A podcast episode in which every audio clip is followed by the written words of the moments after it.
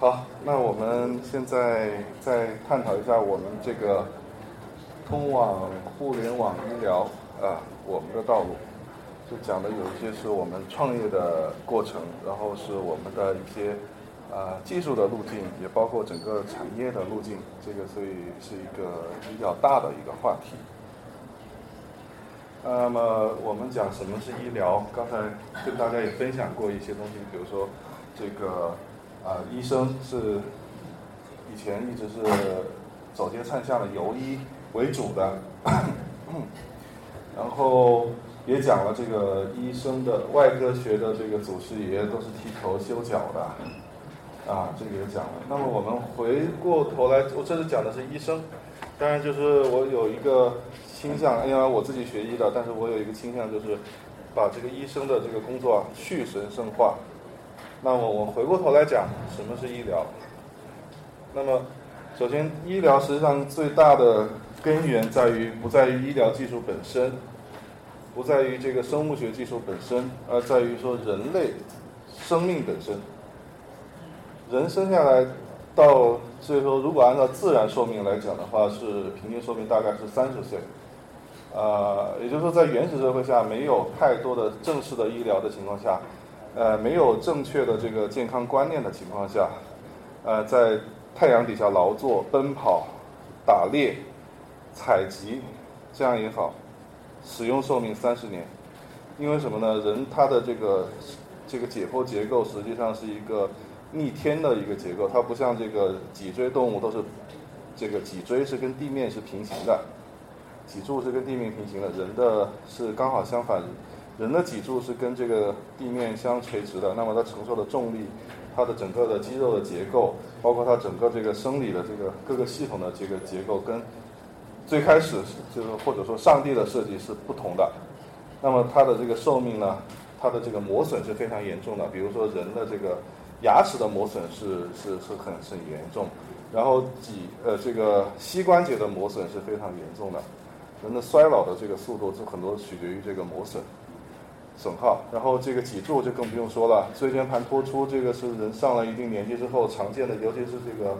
呃脑力劳动者，它是常见的一个疾病。那么这说起说起来，就说人他的这个呃自然的这个自然状态只有三十年，呃，然后到了农业时代，就是开始种植，种植的时候，它的这个平均寿命缩短了五年。种植和养殖啊，就是。就不是不再去采集这个野果或者是这个野生植物去吃，而是自己种，种稻子，种种这个麦子。然后他不再去去去打猎，而是把这些野猪、野牛、野羊圈起来养。之后，人的平均寿命反而降低了五年。这是为什么呢？就是因为这个在动植物这种大量的密集的这个情况下，人畜共患病。大量的这个产生，人的平均寿命降到二十五岁。那在这个情况下，人都有一个，就是作为一个生命来讲，它都生物来讲，它都有自己这个改善自己的这个健康状况、延长自己寿命的这种这种本能的这个呃动因，有有这种这种本能的冲动，那么它就有很多方法了，呃，就比如说保健，比如说治疗。那么最开始我也讲了，就是说人的这个医疗最开始从萨满发展起来的。萨满就是巫师，巫师他是能够通天通地，呃和人。那么他提供的一些东西，有些是置换的，有些是仪式性的，就是心理学上的这种安慰剂。有些它确实可能会有用。那通过这种方法传承下来之后呢，呃，到了这个比如说这个希腊的这个呃青铜器时代。就开始发生了一个人类哲学上的这个变化，就是神和人自己的生活是发生了分离，就是说神性跟跟你的治疗是没有关系的，人发现自己的生物学的这个本性。那么医疗实际上是一个服务行业，就是在这种情况下发生的，就说我给你，你给我钱，你给我吃的，啊，我给你做做一个治疗，我知道哪种药可以告诉你可以可以治好。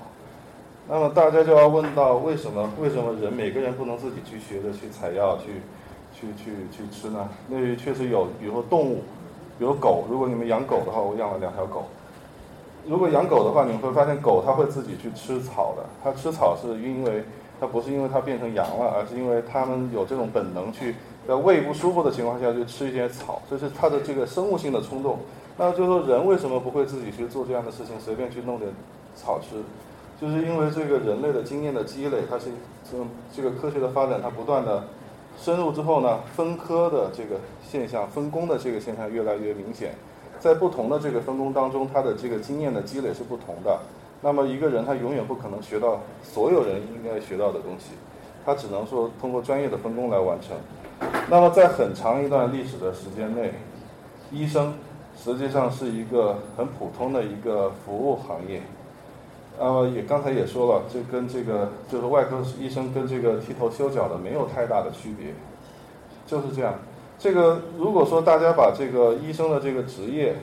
把去神圣化之后呢，其实很多事情可以迎刃而解。那么在现代社会，为什么我们从就是说比如说这个十九世纪末德国进行这个社会改革和社会的这个保险的改革和医疗保险的改革之后呢，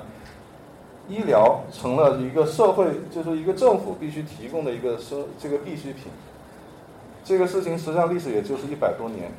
在那个时候就说。德国人就认为说，社会首先社会要稳定，实现某种程度上的这个社会主义的这种理想。那么，首先第一点，政府要提供一个养老保险，一个医疗保险，这样保证什么呢？第一是保证这个社会的稳定，就是劳动阶阶级、劳动阶层他得到一个基本的保障之后呢，他就少一些这个不稳定因素。第二个是因为，呃，他认为如果说我这个政府给劳动力提供这个医疗，那么这个劳动力的这个呃，患病率会降低，那么整个社会的生产力会上升，这是一个一个一个理论。在这个之后，从这个之后，就各个国家开始提供这种医疗的这种福利。在这之前，就是在德国这个进行医疗体制改革之前，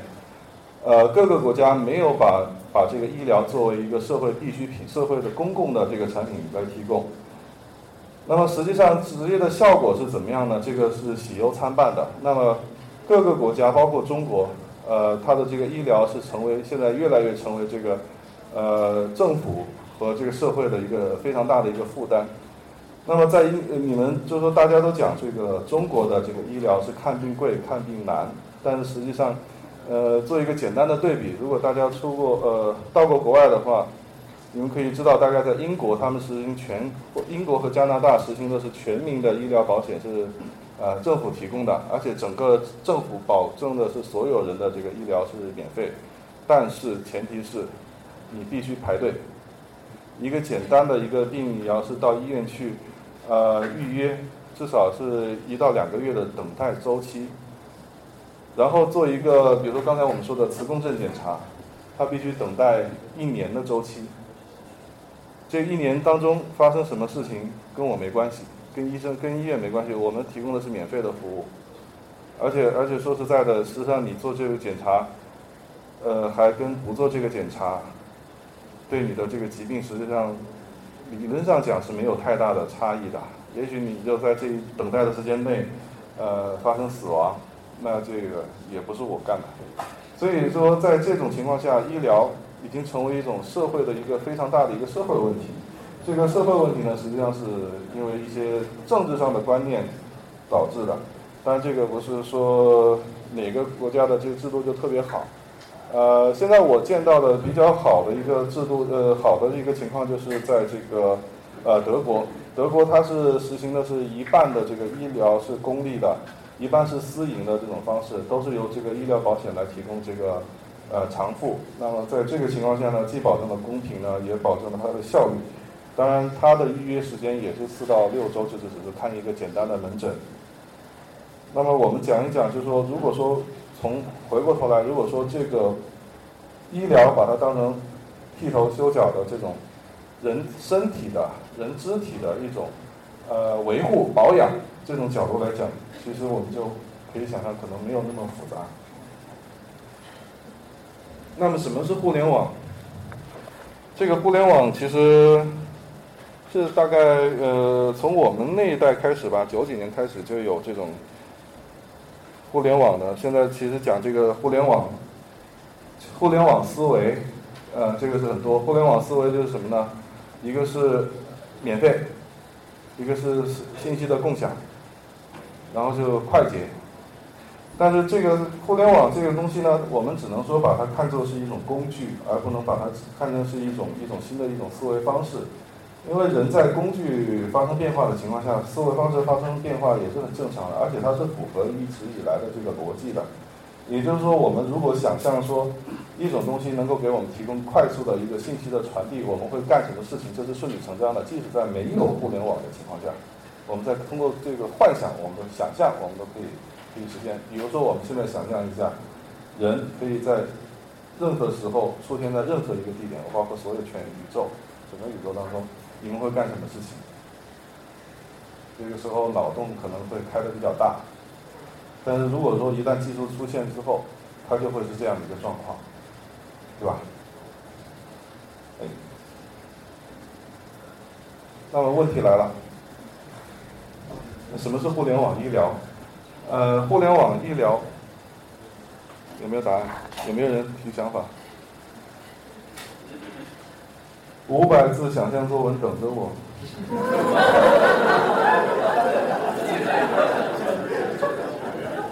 OK，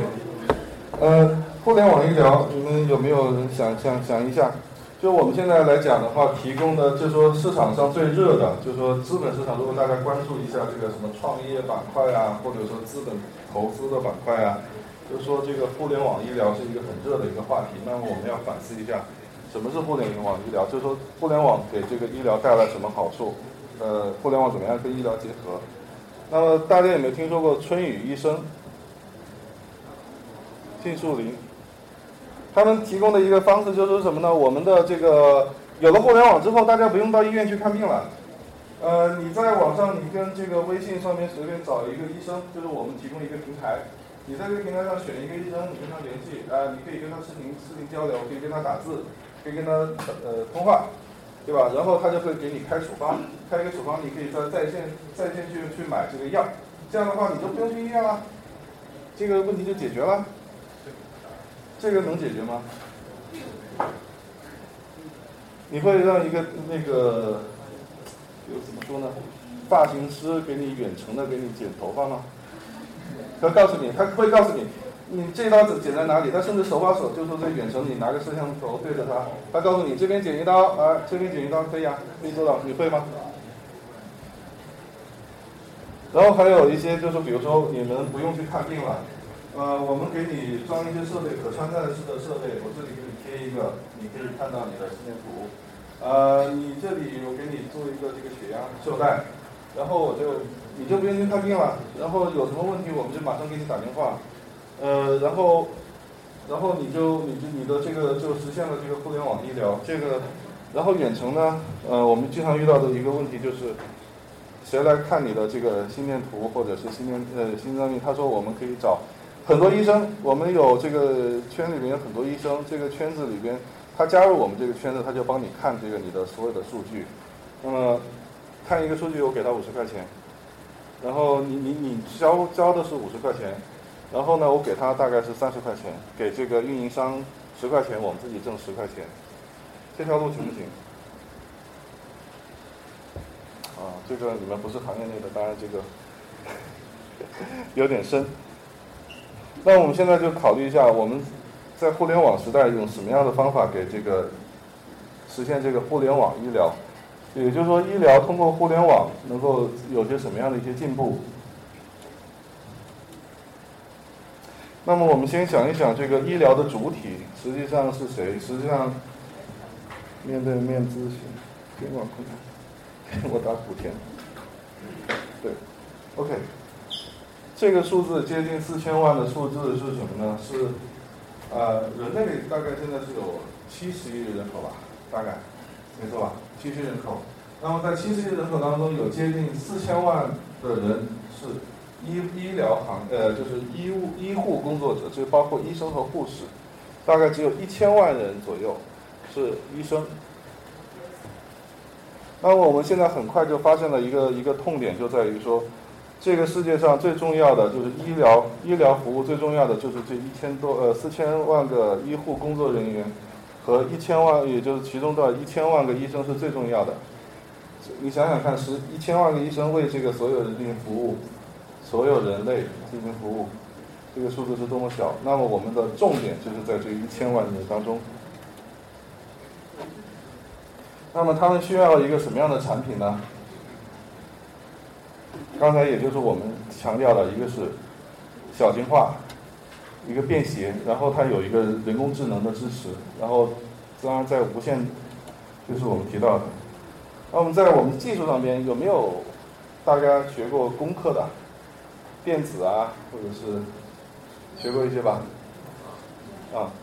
解决一个产品就是传统的思维是一个一个一个传统的思维很简单，就是一个产品，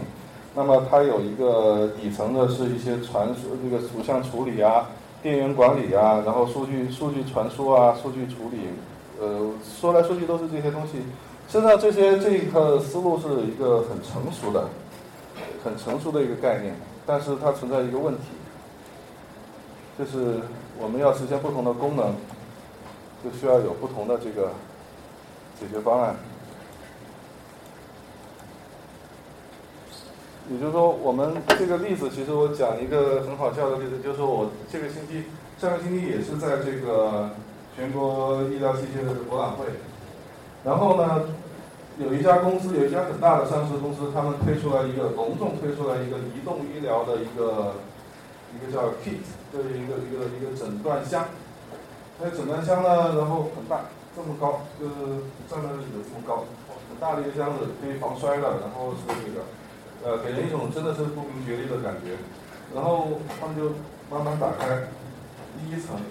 就跟那个化妆箱一样，就跟那个移动的那个化妆箱。电影拍电影的化妆箱一样，打开第一层，一个很大的一个电子的体温计拿出来，然后一个听诊电子听诊器拿出来，然后下边纪念图机这么大一个纪念图机拿出来，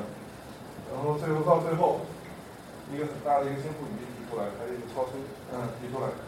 然后它就可以背成这么大一个箱子。你说如果说你是一个医生，你会带这个这个箱子去去去出诊吗？大家移动是移动医疗，对，这个什么呢？就是用传统的这种思路去解决现在的问题是不行的，因为这个这套设备，对，嗯关键不是要把设备那个全部塞到一个箱子里，而是要把设备本身体积做得更小，更方便携携带和使用。这样子，不管有没有箱子，我如果能随身塞到一个口袋里，那可能真的移动。对，你说到点子上了，这是非常正确的。因为这个传统的思路上边，其实就是最大的误区。这个有没有看过？这个也是你们出生前的电影。呃，国产零零七，这个叫做呃叫什么？杀人武器霸王，要你命三千。西瓜刀。呃，消强水、手榴弹、铁链，随便拿出一个都可以独当一面的。但是在在这个技术上面，实际上这是一个很好的一个例子，就说明这样的一个思路是不行的。那么基于这个思，呃，我们呢为了这件事情呢，我们专门就是大家一起成立了一个公司，叫做合众万邦。这个名字实际上是来自于这个星际旅行的电影，Warp 就是那个超光速动力。我们 United 就是说，想去通过一个众包的方式，通过一个众筹的方式，将这件事情完成。呃，说起来为什么要创业？我们就是基于像刚才这位同学一样的观点，就是我们要把这个产品小型化，然后集成化，集成到同一个里面去。呃，当然这里面我待会儿要讲，呃，为什么这么困难？但是为什么要创业呢？是因为第一。中国的医疗呃，或者说全传统的这个医疗器械企业，永远是技术保守型的。也就是说，我们大家看到的医院里面最先进的医疗器械的这种技术啊，你看到的是医生说这个是最新的技术、最新的产品，它的这个技术可能已经有十年是十年以前或者二十年前的这个技术方案，每十几年、几十年都不会改的。它的使用的是最保守的一个路线。它这个当中有两个原因。第一个是这个表面上提出来的是一个安全性的问题，安全性的问题。他说，如果说我做一个更改，我们需要做这样这样这样的测试，这样这样这样的测试，这个测测试的时间很长，我们要验证这个产品它的可靠性有多久，我们要做这么长时间的这个测试，我们才能用。但是实际上这个是一个假话，因为做一个产品的这个安全性的测试，实际上的周期并不需要十年那么久。比如说一个很简单的例子，一个产品上面我加一个 USB 接口，这个 USB 接口你们认为它需要长时间的验证，那才能够实现说才能保证说 USB 不会出问题吗？USB 已经有二十年的历史了，但是直到最近五年，USB 接口才出现在医疗设备上面。实际上，根本的原因是在于他们投资之后，作为作为一种投资，这个产品线定了之后，他们要有一个非常大的一个回报周期，而且因为是他们的价格卖的非常贵，一个医疗产品它的这个平均的行业的利润率是百分之五十。这个毛利率百分之五十到六十是什么概念呢？它不是说我一百块钱的东西我加五十块钱就卖上去，这个不叫利润率。利润率是我一百块钱卖出去的东西，其中有五十五十到六十是我的利润。当然每个行业它有不同的这个利润是无可厚非的，而且医疗行业它投入是非常大，也确实是应该有这样的利润是没错的。但是它基于这样的一个观念，就是我的东西是专业的，是很少人用的。一个医院用一台的话呢，我卖满了大概也就是几千台。那么对我来说呢，我与其，呃，与其这个卖的卖的多，我卖不了更多，我只能卖这几千台。那我只那我就只能是卖贵一些才有才有这个。它形成了这样一个循环之后呢，你就会发现医疗的设备越来越来越贵，然后它的这个技术的分更新就越来越慢。那么对于对于这个他们的这个思路来讲。包括我最近最近呃跟我们这个原来在迈瑞的同事沟通，迈比如说中国最大的医疗电子企业迈迈迈瑞，他们的思路是我们绝对不做任何创新的产品，我们绝对绝对不做任何创新的产品，我们要做的只是说别人卖的产品卖的好了，我再去照着做。呃，当然这是它的一个生存之道，或者说发展发展之道。但是这个现象在中国的企业，不光是医疗器械企业，所有的行业、所有的企业都存在一个普遍的问题，就是他们不愿意创。除了互联网，当然互联网实际上这个话又说回来，都是抄的，基本上没有一个是原创的。呃，在这个设备的行业当中，他们不愿意去做任何创新，是基于几点。第一点，他们实际上并不知道这个世界的发展的这个方向。他们永远是慢人一步，因为我们的这个国内的这个思思路、教育，还有这个资讯的来源都是非常封闭的。这种情况下，你并不知道这个世界的发展方向，你就不可能进行这种大胆的创新。因为创新不是真的是拿这个，不是拿着这个，呃，拿着痰桶去当炒勺去做饭。这个你如果说这叫创新的话，那这个确实是太离谱了。创新是基于已有的这个技术，对它进行一个新的集成和在应用上面进行一个一个推广，这个叫创新。那么在这种情况下，我们选择的道路就只能是自己创业了。然后我们是要进行这个融资的，因为传统的这种传统的这种呃工传统的中国企业发展都是这样，就是在八十年代九十年代你们出生的那段时间。呃，是一个非常紧缺的一个卖方市场。只要你生产出来一个东西，哪怕是一个罐头盒子，都会有人抢着买。这个你们可能现在想象不到是这样的情况，抢着买，定价都是他们定，然后利润非常高。所以他们这几十年来发展下来之后呢，他们觉得就是说自己靠这种积累是足够发展的。但是在我们现在这个时代是不一样的，我们这个时代永远是产品过剩。但是资金呃利润率非常低的这个年代，那么我们要实实现这个跨越跨速嗯跨越式的发展，我们就必须要融资来进行这个呃创业。那么这个当然对你们来说可能有点有点早，但是未来在三四年之后呢，你们步入社会，你们进入这个社会进入呃抉择的时候呢，你们可能会更多的面临这个问题。大学生是要创业，大学生毕业之后是创业还是打工，或者打工几年之后，这是选择创业，怎么样创业？这个是你们需要面临的问题。那么回到这个产品本身，我们是怎样去对这个产品进行一个一个策划的？我们首先就是要了解这个医生的这个日常检查。那么我们识别出几个，一个第一个是体温，这是最基本的，大家在家里也是这样。血压、血压计、听诊，啊，心电图，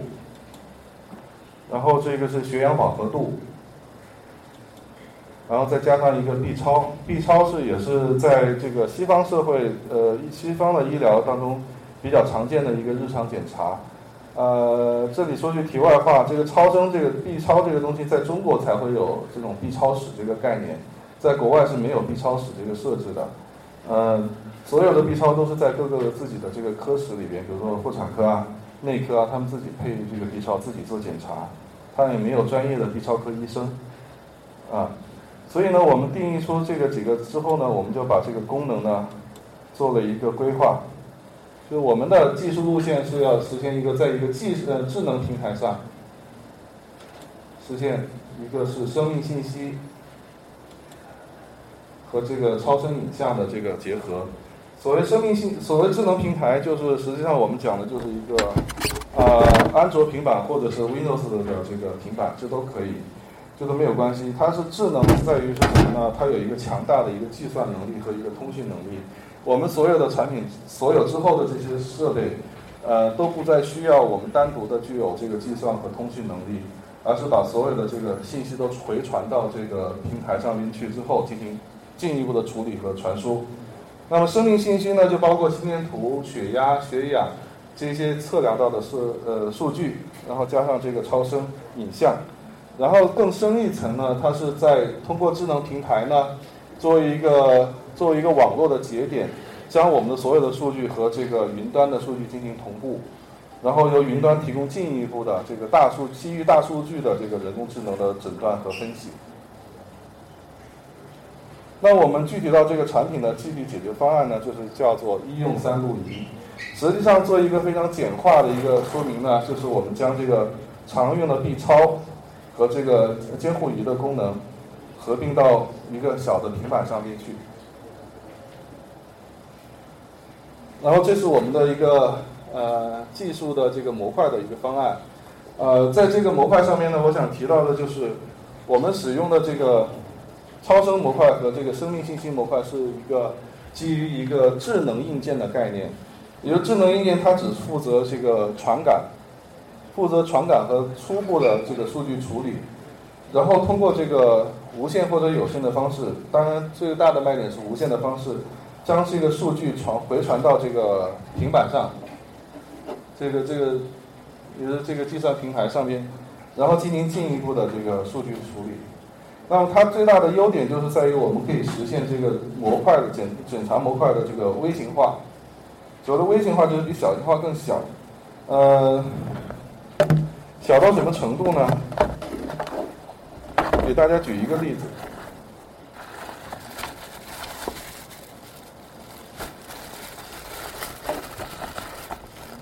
这是我们这是我们的 B 超，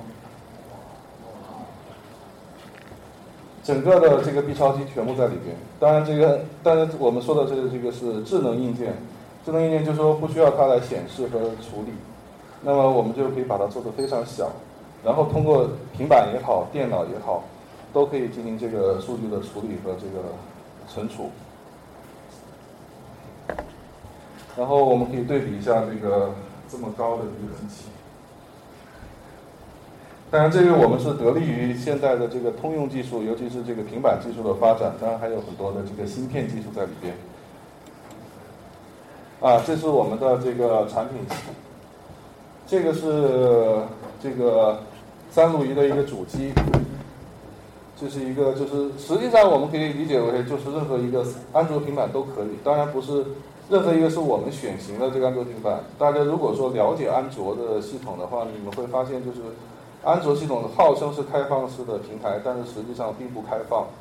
呃，你们使用的每一个不同的安卓平手机也好，平板也好，它的这个设置和硬件的兼容性是不同的。啊，当然，Windows 相对来讲是更非常更好，呃，我们这是一个开放的平台，所以不太介意这个，只是这个是一个三防的设计，可以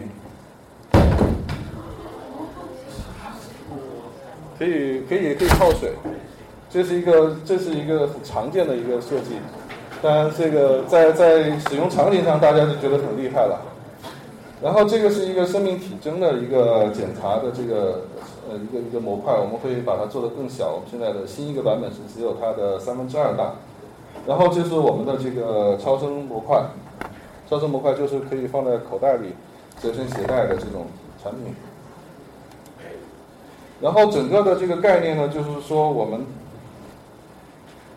整个的概念就是说，我们通过这个呃，医生他通过这两个设备对人体进行这个检查，一个是获得的就是超声影像，比如说人体的这个儿童的这个呃，就是胎儿的这个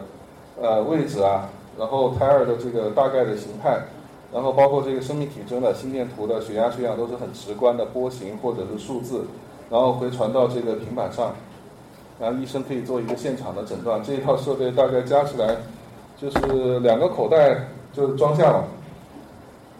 当然用这个更小的手机也可以，只不过是显示的这个大小的差别。然后呢，在这之后呢，它是一个基于这个云端的一个一个一个方案。那么我们每一个这个设备作为一个节点，我们可以把这个数据传回传到这个云端。我们是基于一个电子病历的模式回传到云云端。那么到了云端之后呢，呃，它的这个。在这个线下可以有这种不同的这种分享模式，一种是这个手机移动移动终端，然后是这个呃电脑，呃或者是通过其他医生的这个三路仪都能够下载，呃进行处理，可以他病人之间可以进行呃医生之间可以进行病人的转诊，那病人也可以通过这种方式呢向其他的医生提出这个询问，然后这个是我们的这个超声模块，它的这个。呃，技术是基于这个微芯片的这种技术，是一个低低功耗、呃八通道的一个一个产品。那么它的这个核心的这个核心的电路就只有这么大。然后我们得到的这个医学影像、超声影像，实际上还是在这个呃在这个范围内是非常好的。我们就现在是在深圳第二人民医院进行这个临床。那么这个大家看到的是一个肾肾脏，它的这个肾脏的这个结构是。呃，皮质和髓质都是比较清晰的，然后这个各个层次的这个肌肉组织都是比较明显、清晰，边界也很很明显。然后这一个是一个子宫，这是一个子宫，这里可以看到明显看到一个强回声，这个是避孕环。然后呢，这里有一个疤痕，这是他做过这个手术的一个疤痕。然后这个是膀胱，然后这一个是。这个是妇女的乳腺上面截到的，我们发现了一个这个乳腺癌，这个可能灯下面看不太清楚，啊，这个 PPT 上面比较比较清晰，它是一个乳腺癌，这个预示着什么呢？我们的这个产品实际上可以走进家庭，呃，女性的这个日常的这个乳腺的保健，实际上呃，大家对乳腺癌的关注是非常大的，那么进入家庭之后呢，实际上呃，通过简单的一些教育，我们可以实现这个呃。超声的这个乳腺癌的早期发现，这个是有很大的一个社会意义。然后这个最最重要的是，我们实现了一个是一个云病历。那通过这个云病例呢，其实让所有的这个我们这个网站可以直接访问的，呃，通过手机访问，我们甚至不用 APP 都可以直接访问。访问的这个，我给你们看一下，你们自己可以看一下。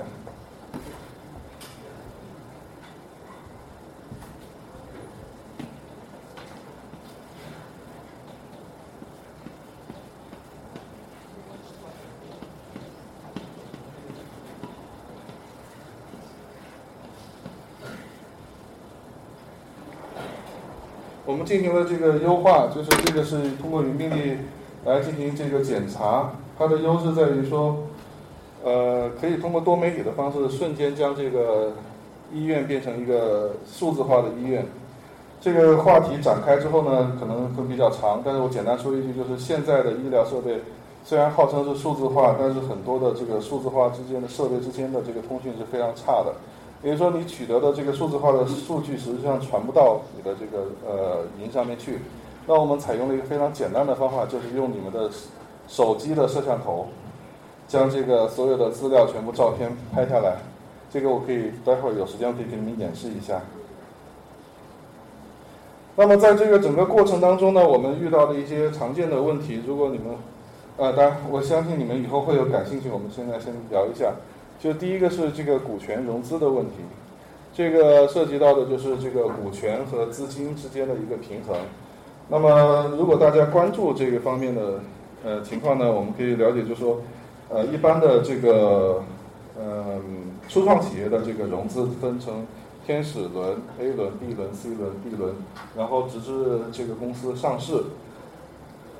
那么在这个时候呢，你的这个股权和这个资金的这个需求，就是用你的股权来置换这个来换这个新的资金的投入。那么这个时候的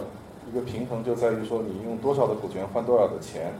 在不同的阶段都会有存在一个陷阱，就是你要的钱过多，啊，换出去的股权会太大，然后造成了后边的这个。呃，被动，当然这是一个学问，这个我们只是说，我们在这个过程当中体会最深的一些东西。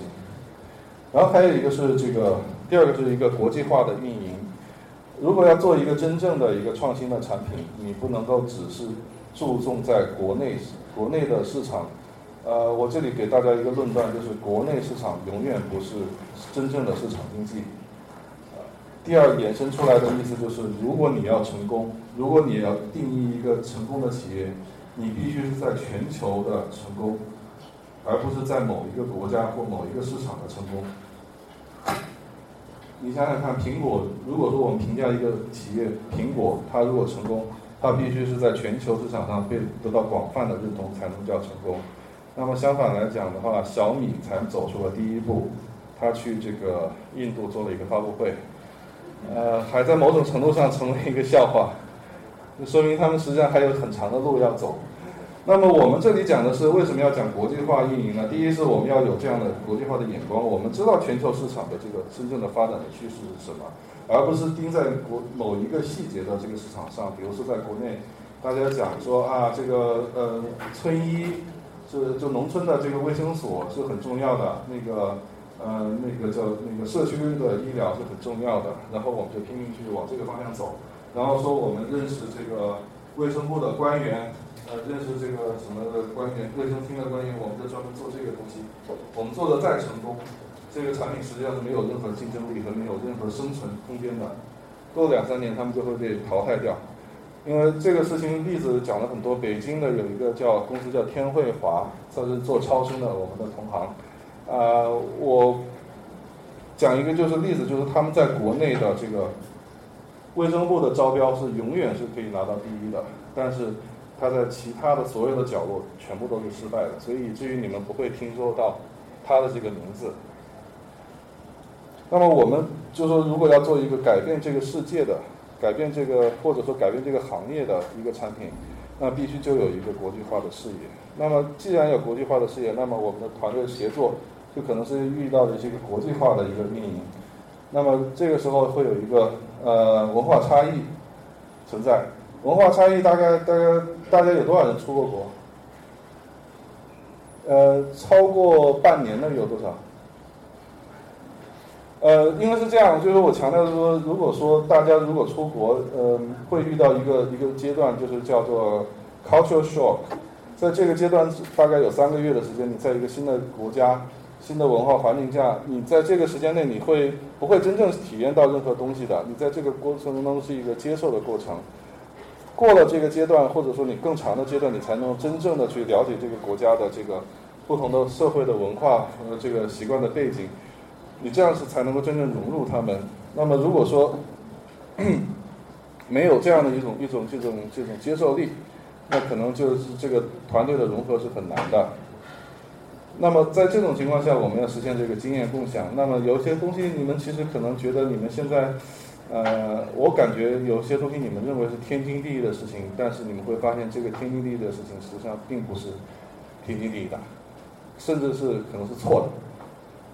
呃，这个你们需要体会，尤其是在你们不能翻墙的情况下，这个体会是很难。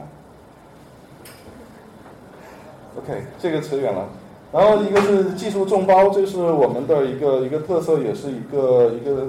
呃一个需要关注的一个环节。也就是说，在我们现在的这个社会，我们提到的这个分分工合作的情况下，实际上有很多技术是我们要用到的是其他行业的这个技术，呃，或者说叫做其他行业的呆滞技术也好，或者是这个沉默技术也好，就是说别的行业它可能已经司空见惯的一些东西，在我们这个行业是完全是一个新的东西。那么这个时候我们要做的不是说我们自己从头再开始再再来研发，而是直接就把这些东西拿过来用。但是在这个时候呢，需要去注意的是一个利益保护的问题。我们的经验就是，我们对这个所有的这个，呃，我们需要的技术进行一个拆分，我们把它拆分成最小的一个单元单元模块，然后把这个技术呃对外进行就或者是一个解决方案对外进行外包。那这样的一个结果就是我们实现的是一个让最专业的人做最专业的事情。然后第二点呢，就是这些人他们就是是掌握了全部的核心。但是它不可能把我们整个的这个拼图给拼起来，这样实现我们的知识产权的全面的保护。它只是比如说我简单讲，一个无线传输的技术，它做到很牛了，它也给我们调通了。但是即使是这样的情况下，第二家我们的竞争对手哪怕去找到它，他愿意卖，把他的做到这套的这个传输技术卖给这个竞争对手，那个竞争对手仍然是没有办法使用这套技术。就在于说，我们有一些独到的地方，跟它进行一个对接。这个通信协议，比如说通讯协议，是一个很重要的一个环节。那么一个还有一个互联网营销，互联网营销实际上在专业的领域仍然是可以使用的，不光是快速消费品或者是互联网的产品服务。我们的互联网营销主要是在一个呃微呃微信和微博，当然这个是在国内，国外我们主要是使用的是 Twitter、Facebook。呃，和这个 LinkedIn，这些我们发现这个效率还是非常高的，而且是可以有非常针对性的一个呃一个一个投放，这个效率应该是值得提倡。尤其是我经过这一次的全国会之后，呃，可能你们没有太了解这个全国会的惨状，呃，基本上是几十万人挤地铁这种情况，我就是有一个反思，就是说，呃，以后这样的实体性的这个。会展可能会越来越让位于这个互联网营销，所以说呢，综上所述呢，其实我们是走向成功或者失败，这个都有可能。大家抱着一个平常心，就像郭德纲说的那句话：“但行好事，莫问前程。”呃，行，这个等会儿把我的那个微博再拿出来。真的没什么文字哎。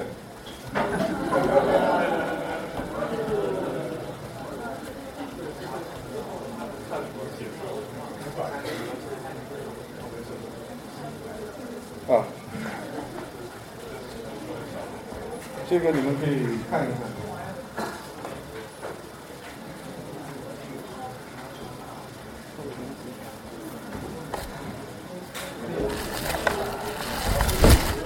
可以啊，可以啊。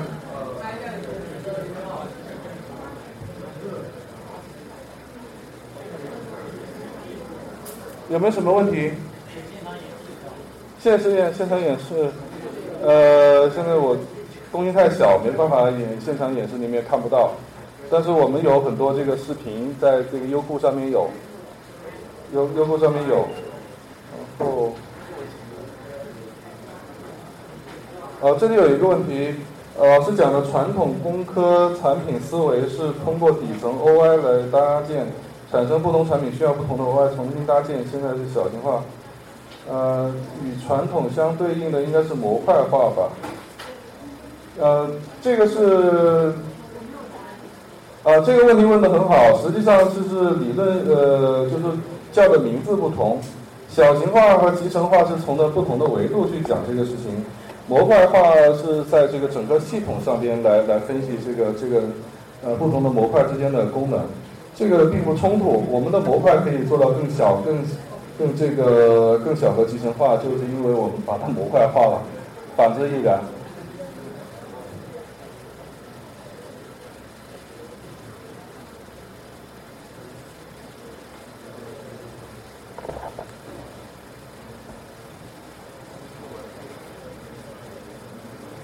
对，这里有一个高大山同学啊，说仪器做小并做做的大众化，意味着利润压缩，但薄利多销可能反而激发仪器市场，这个是没错的思路。呃，但是在医疗行业可能有一些特殊的情况，呃，我们可以大概讲一下，就是如果是按照我们的这个产品规划，我们的现在的成本。我们仍然可以维持行业的这个平均的利润毛利水平，甚至更高，同时可以增加它的这个普及性，也就是说我们的价格会非常低，但是利润也仍然是非常高。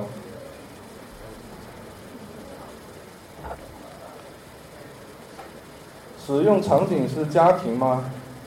那么家庭对这个呃这些产品呃需求强不强？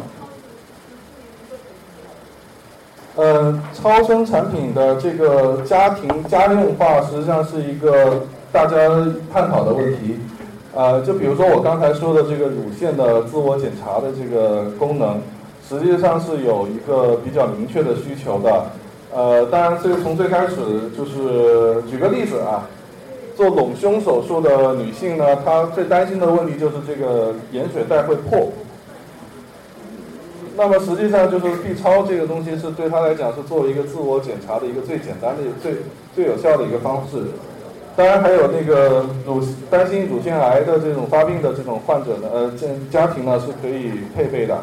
那么现在飞利浦提出提出了一个新的一个想法，产品概念叫 iBaby，这个你们可以搜索一下。它就是只是它是一个产品构想，它是说这个超声可以做，现在可以做到三维成像。那么可以看到这个 baby 的这个脸，那么这个孕妇呢可以拿回这个，把这个 iBaby 拿回家呢，自己每天在肚子上打一下这个 baby 的照片，然后呢把这个照片打印出来，可以分享给朋友，然后也可以发给医生看。这是他们的一个产品构想，但是可能离实现大概还有十年的时间，因为这个这个实现这个三维扫描的这个小型化是一个，也是一个非常大的一个命题。这产品大概多少钱？呃，要买的话跟我微私信联系吧。成本相成本相对较低，对，没错，没错，因为就说我们采用的是这个呃智能化的硬件的这种方式，所以有很多这个模块上边可原来是要用的东西我们都没有用，全部都使用这个平板上的这个功能。这个就省了很多钱，比如说 CPU，比如说这个内存。现在这个仪器进入市场了吗？我们现在在做受用的，因为这个数据产品注册在国内要一年的时间，我们还在还在等。大数据这个数据有多大？呃，这个我们粗略估计呢，如果说全球有七十亿人呢，每年每个人至少看一次病的话，一年就有七十亿例样本。这个只能粗略估计，应该大致差不了多少，就是数量级差不了多少。但是世界现在就说所有的数据都没有真正的数据化和这个统统一化，现在谁也估计不了，但是数据会非常大。其他还有什么问题吗？